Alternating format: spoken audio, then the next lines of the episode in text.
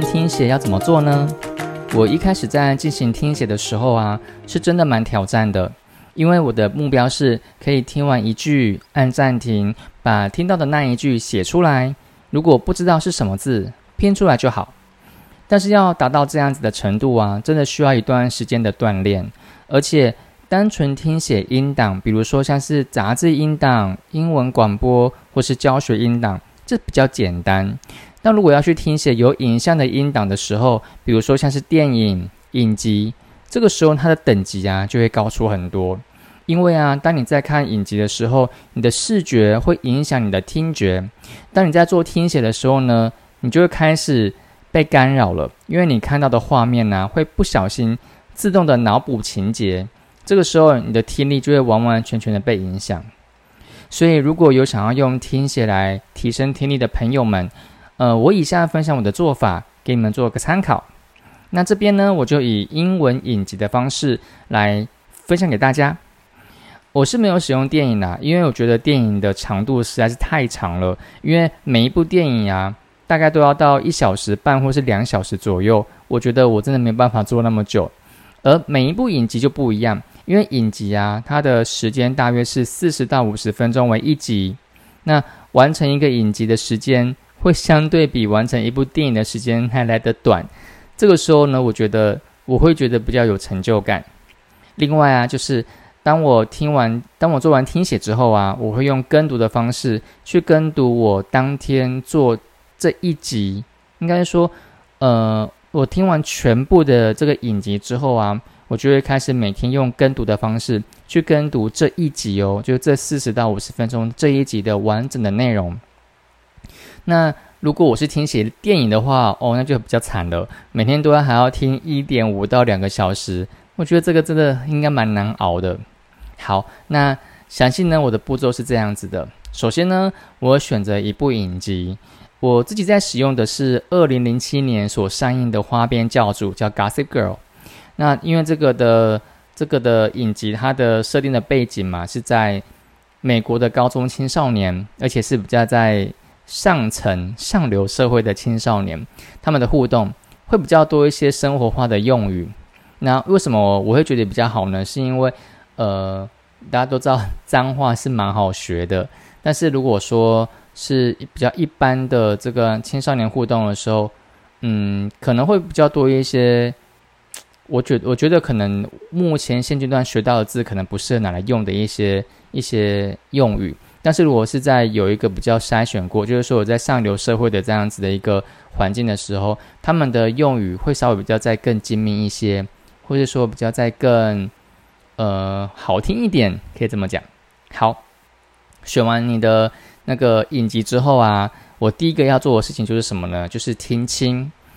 我会戴上我的耳机，然后呢，每天每天我都做一次，戴上耳机播放影集。那但是影集是要把字幕遮掉的哦。这个时候呢，我就会尽可能去熟悉这里面对话当中的每一个声音。所谓的熟悉声音，并不是理解单字哦，这个可能大家要稍微需要咀嚼一下。这样子的一个，我刚才讲的这几个这这段话哈，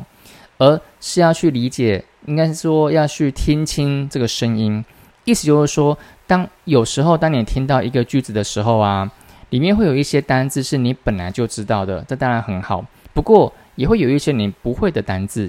那这些不会的单字呢，就是你听清的时候所需要着重的。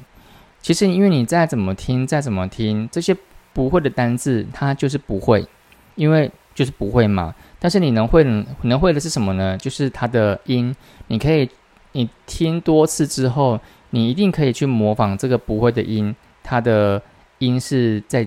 怎么去发的，你有可能可以百分之百模仿，但是你就是还是不知道他他在讲什么，这没有问题，因为这个就是听清的重点，所以听清的目标啊，就是要听到，就算不知道在讲什么，你也可以大概或是百分之百的模仿这些音。这样就够了，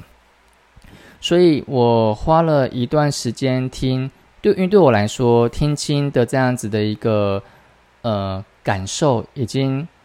已经是蛮习惯的了。所以我大概在两到三天，我就可以把一部影集去完整的听清了。那接下来就会是下一步了。那第二个步骤呢，我会做的就是听写喽，就这个重头戏了。在一部影集啊，会有很多的场景组合而成，所以我会依照顺序听写两到三个场景的内容。每一天，每一天听写两到三个场景的内容，然后每听完一句呢，我就会按暂停，把我刚刚听到的内容写下来。那有很多的时候呢，我都会忘记我刚刚的听到的这个声音到底是什么，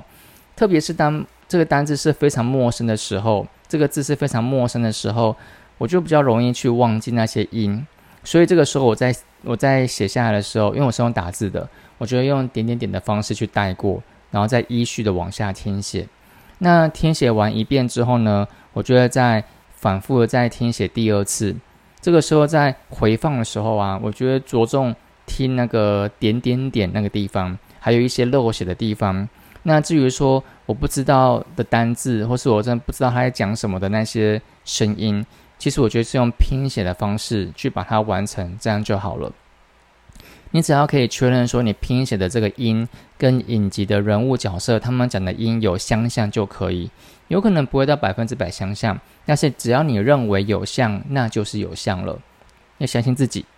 那听写到第三次或第四次之后呢，我认为都已经算是听写完成了。那再怎么听都是一样的时候，我就会再往下一步去进行。再下一步呢，就是第三步。第三步骤呢，就是我会打开这部影集的剧本。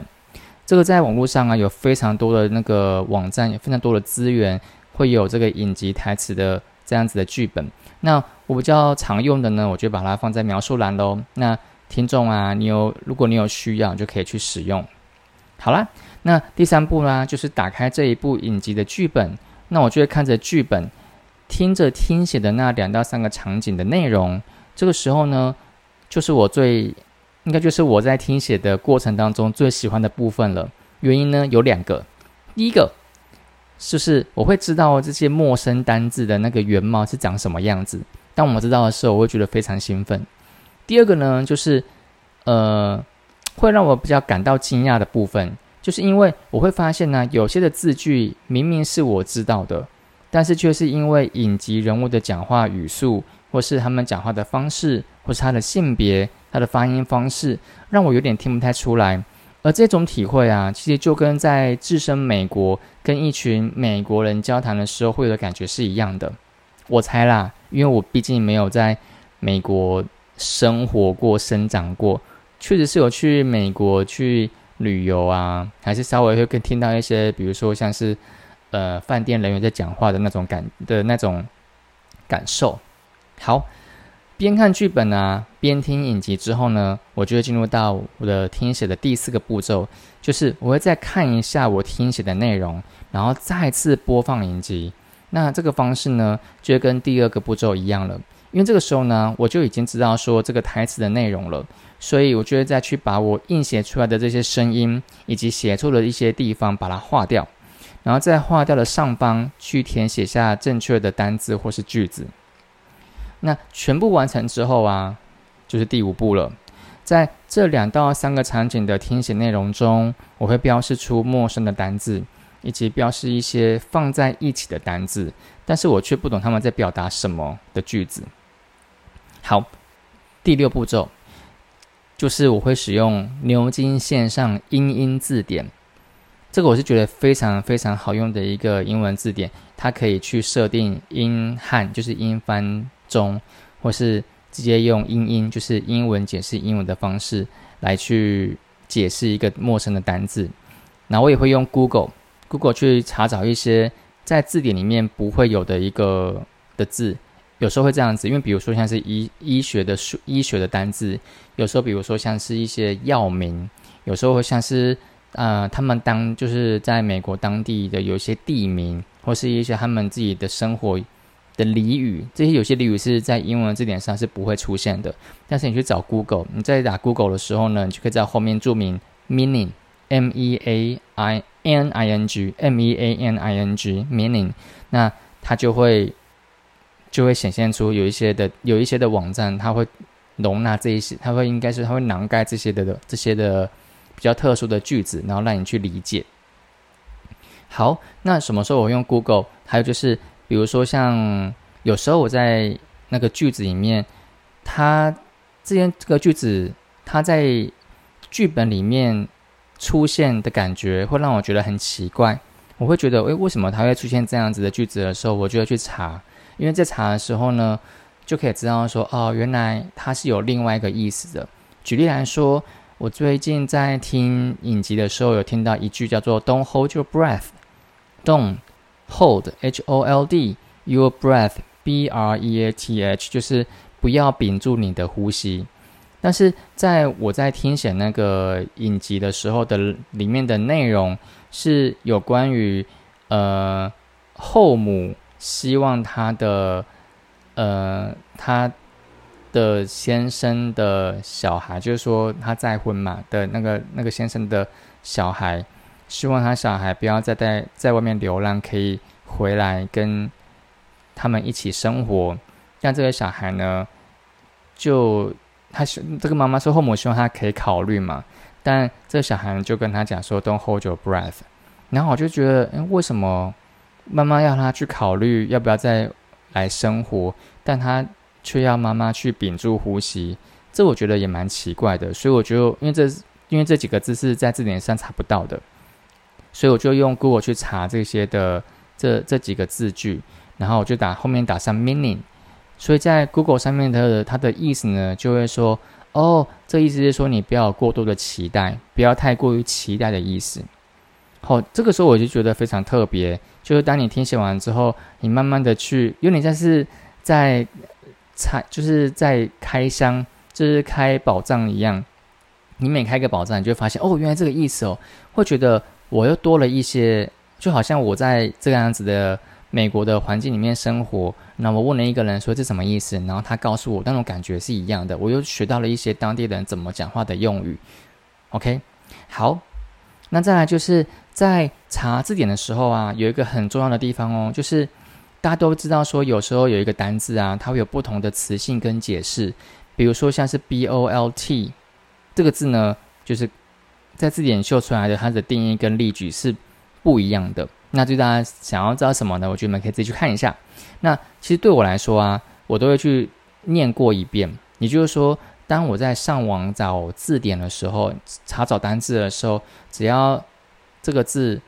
这个这个字典它所呈现出来的每一个英英文的定义跟例句，我都会从头到尾念过一遍。念过，大声念哦，要念过一遍。那其实你念完过一遍之后，因为它的定义会有些是相类似，因为某个定义它有引申之后的某一个类似的意思，所以你会很你会可以很了解，应该说你会可以很明确知道说哦，这个单字这个陌生单字它的方向在哪里，然后为什么它会有很多的意思，它会有很多的词性，那这个时候你会比较好理解。所以我觉得全部的念过一遍，那。呃，念过一遍之后，就会看下一个的陌生单字。那当我完全的去查完说的陌生单字、陌生句子或是一些俚语，已经确定了，好，那我就会把我的那个呃线上英文的这个字典把它关掉。那接下来就是我的第七步骤了，听写第七步骤，也就是要大声念出来。这个时候呢，我就会不会再放音档了。重复的大声念出来呢，是因为我想要让自己可以在不断用自己的舌头，可以去灵活、灵活这样子的一个对话的用语以及一些语速，所以我会重复大声念出来今天听写的内容。那我自己的设定是十二次啊，目标是可以在最后的第十一跟第十二次呢，可以把我念的这些，就是把那个我在听写这个范围的这些角色人物的口气啊、角色人物讲话的语速啊、语调啊，都放进去。且我的目标是可以要念到几乎完全没有念错的一个阶段，所以有这样子的目标，我在前面十次的练习就会非常非常重要，而且我会非常的专心去念。好，那念完这第十二次之后呢，我今天的听写练习就结束了。那隔天我就会再进行这个影集接下来的两到三个场景。呃，我每次在进行听写的时候呢，大概都会是两小时到两小时半左右。如果刚好内容稍微比较简单，可能就会快一些；那如果内容稍微难一些，就会久一点。OK，那各位如果说呃，你觉得这样子的长度啊，对自己来说有点久，其实你也可以选择一到两个场景就可以了。那重点就是可以让自己每天都有这样子去练习语文的状态，那他才办法去语文，毕竟是累积的嘛，你才可以办法去累积你想要的呃语文的这个能力。那我觉得一定千万不要就是，比如说我礼拜一做，二跟三不做，礼拜四再礼拜四再做，然后就是久久做一次，然后一次做很久，这对自己的语言能力是不会有太大进步的。OK，好，所以只要你每天都有去进行啊，你大概可以以你自己，你会从你自己的现阶段的程度去考量你每天所要使用的时间、练习的时间长短，你会找到一个很符合你的时间长度。然后，但是重点就是每天都要去进行练习，这个是比较重要的。OK，所以大家一定要记得哦，语文是一个累积的过程，你只要每天都做，每天都做，这样才会有进步。那我这样子听写的方式啊，除了可以练习听力以外，其实还可以练习口说，也能够提升词汇量。但是因为每天都练习，所以你也并不需要真的去背单字之类的。因为当你在做英英字典的查找的时候，你会发现很多字是重复、重复的出现。所以当重复出现的字出，重复的字不断在你眼前出现，就算要不去记它也很难。那在做听写更棒的是啊。我觉得会有一种很像自己就是这个影集的主角的感觉，也是因为自己自己还有就是自己可以用很道地的语言在演这出戏的那种感觉。我还我觉得这样子感觉是还蛮蛮好玩的，蛮不同的体验。那在这边呢，我就以上就是我的这些听写的这些过程跟跟一些想法，那提供给大家来参考。那这一次的分享就到这边。那如果各位如果说你们也是有去尝试我的听写的方式，然后也听写好一阵子，或者是说你在做听写过程当中，你有发现有一些问题，那欢迎各位可以留言，我们可以在云端这样子的 p o c k e t 这样子的环境里面可以互相交流。那这次的分享就到这边喽，我们下一期再见，拜拜。